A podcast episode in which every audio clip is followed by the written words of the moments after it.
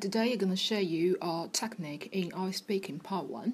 那今天呢，想给大家分享一个关于雅思口语 part one 的一个小技巧。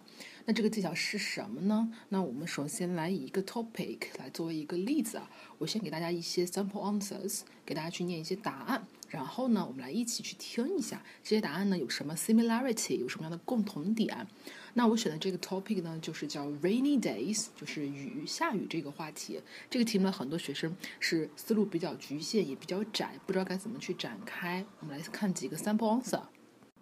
But we have to remember that 我们要记住的是，there is no need to show off。在 Power 里面呢，大家不需要去展现你的高级的词汇啊等等，just 呃、uh,，just give the short and simple answers that are the best。就是大家只要给出一些比较简短，呃，简单的答案就是最好的了。我们来看一下 rainy days 这些有哪些的题目和答案，你可以去说。呃、uh,，the question number one。Do you like rain? Why and why not? Uh, not at all. It rains far too often in my hometown, and I'm fed up of it. I wish we had more sun. 那这是第一个题的答案，你可以说我并不喜欢下雨，我家乡总是下雨，我特别讨厌雨天，我希望可以有更多的这个阳光。Question number two. Do you think that rain affects people's mood? 你觉得雨会影响大家的心情吗？uh, my answer should be yes, definitely. I think rainy days and grey skies can be a bit sad and depressing. Uh, where I live, people are much more cheerful when the sun comes out.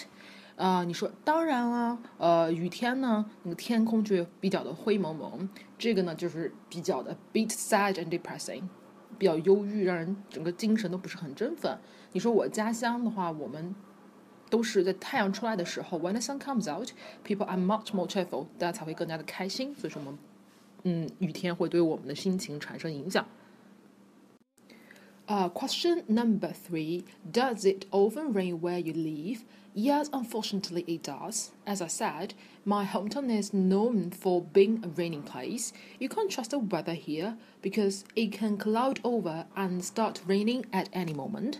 啊、um,，就说呃，我家乡呢经常下雨嘛，然后你不要相信这个天气，它随时都会下雨。嗯、um,，Question number four. Have you ever been caught in the rain without a coat or an umbrella? Yes, many times. Just last week, I went out without an umbrella and got soaked.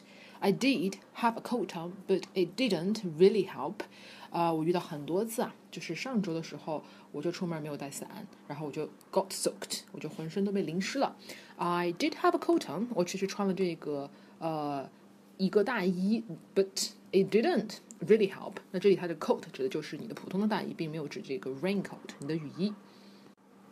Okay, we've gone through the questions and some answers. Now let's look at if there are any similarity between the questions. 啊，我们已经看过所有的问题以及答案了。我们来看一些哪些不一样和一样啊，主要是找共同点。那你看这这一个题，它覆盖了四种不一样的句型，有 Do you like，有 Do you think。 Does it often rain？最后一个的用的是 Have you ever caught？还是一个完成式。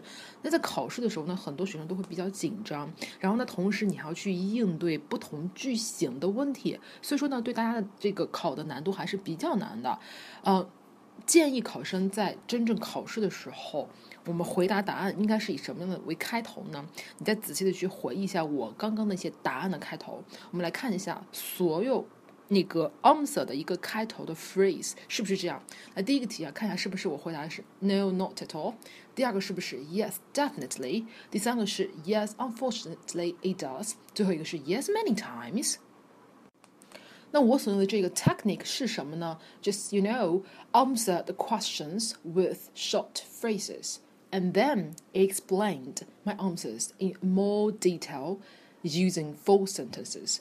刚开始我会用一些比较 短的一些短语来回答答案，就 yes definitely，呃 yes many times，因为我在考试的时候我能想到这些东西，我可能一开始一瞬间不一定能说成一个完整的句子，但我可以想到这些，所以说 this is a nice technique that you could try，这是一个非常好的一个这个技巧，你就是刚开始时候就要说 yes or no。比如说，你就说 Yes, I do. No, I don't. Yes, it certainly is. 你就这样去回答一个比较简短的答案，然后呢，explain your answer fully，再去把你的答案给它完善，用一个完整的句子来回答。